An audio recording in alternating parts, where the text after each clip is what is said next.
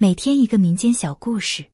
今天要讲的故事是这样的：古时有一花魁，被两个有钱人同时相中，都肯出万两黄金为他赎身。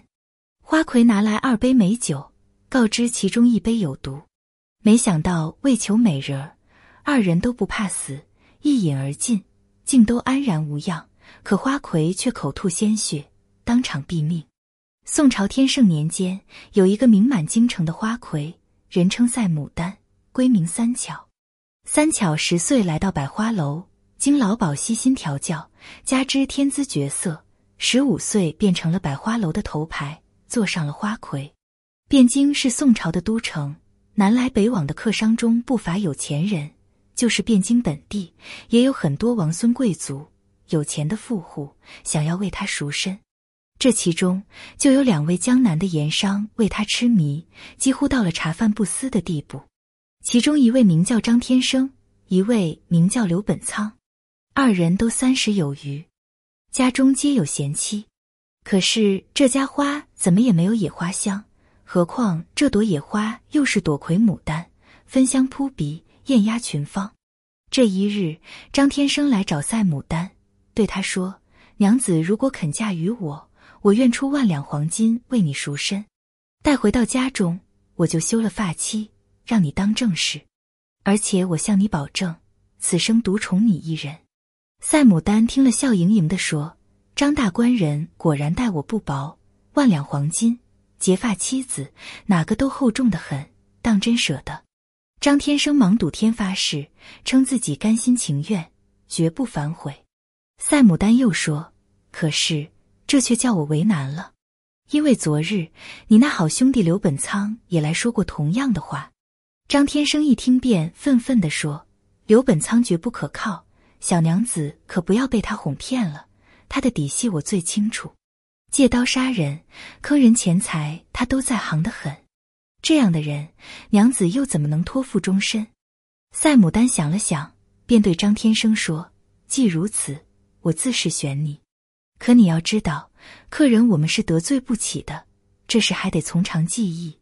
张天生心里乐开了花，对盐商来说，万两黄金并不算什么，可这赛牡丹却是人间难得的美人，能够拥有她，那可是天大的福分。张天生忙迎合说：“那是那是，全凭娘子安排。”赛牡丹在屋内踱来踱去，最后双手轻拍，说了句：“有了。”于是他附在张天生耳边，如此这般的耳语了一番。第二天，张天生和刘本仓都应约准时来到百花楼，老鸨热情地招呼二位贵客吃酒。二人早已心知肚明，哪还有心思吃喝，都急不可耐地等待赛牡丹的选择。过了一炷香的功夫，赛牡丹款款而来，仿佛青云之蔽月，流风之回雪，仅凭这窈窕的身段。就已勾走了二人的魂魄。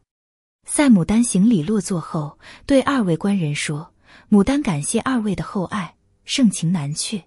但一来牡丹只有一人，无法服侍二夫；二来牡丹也不确定官人的真心，想求个答案。我这里有两杯美酒，一杯唤作真情，一杯唤作假意。实则一杯有毒，一杯无毒。如果二位官人待我真心。”不如任选一杯饮下，能以命相托者，我必一世还恩。张天生和刘本仓，你看看我，我看看你，心中都怕得要命。老鸨看场面尴尬，忙打圆场。二位官人也未必要做此选择。其实牡丹常在，日后官人们常来便是。听了这话，张天生一拍桌子站了起来，刘本仓不甘示弱也站了起来。二人刚要抢杯。赛牡丹却突然发了话：“既然二位都肯为牡丹冒此风险，那为了公平起见，我觉得应该让刘官人先选，因为是他先来找的我，自然应该先给他一次机会。”刘本仓一听，喜出望外，他认为赛牡丹是向着自己的，忙选了一杯一饮而尽。赛牡丹看了一眼张天生，他笑了笑，喝下了另一杯。没想到二人喝完。赛牡丹突然仰天大笑，一改往日娇弱模样，他恶狠狠地看着二人，说道：“你们这两个狗贼，今天还不还命来！”原来三巧正是江南第一大盐商孙正义的女儿。当年张天生和刘本仓因生意做不过孙正义，便合谋诬告他贩卖私盐，害得孙家满门抄斩，家产充公。孙三巧在奶娘的拼死保护下得以偷生，他发誓待自己长大成人，必报此仇。几经辗转来到京城，做了花魁，等的就是这一天。赛牡丹锁定仇家后，便设好了圈套。实际上，他在两杯酒里都下了毒。待他说完，张天生和刘本仓早已吓丢了半条命。可奇怪的是，二人既已服毒，为何半天都没有反应？就在这时，赛牡丹却喷出一口鲜血，挣扎了几下就断了气。早已惊呆的老鸨见自己多年苦心培养的摇钱树死了，一屁股跌坐在地上。哭嚎着说：“我的天哪！我怎知有这一出？我只想生死攸关，必有人会落荒而逃，又怕出了人命，惹上官非，便将那两杯都成了无毒的美酒。谁知你竟事先服毒，走上了绝路。”故事改编自民间故事《赛牡丹寻仇》。故事到此还没有结束。张天生和刘本仓虽没被毒死，却在数日后在返家的途中。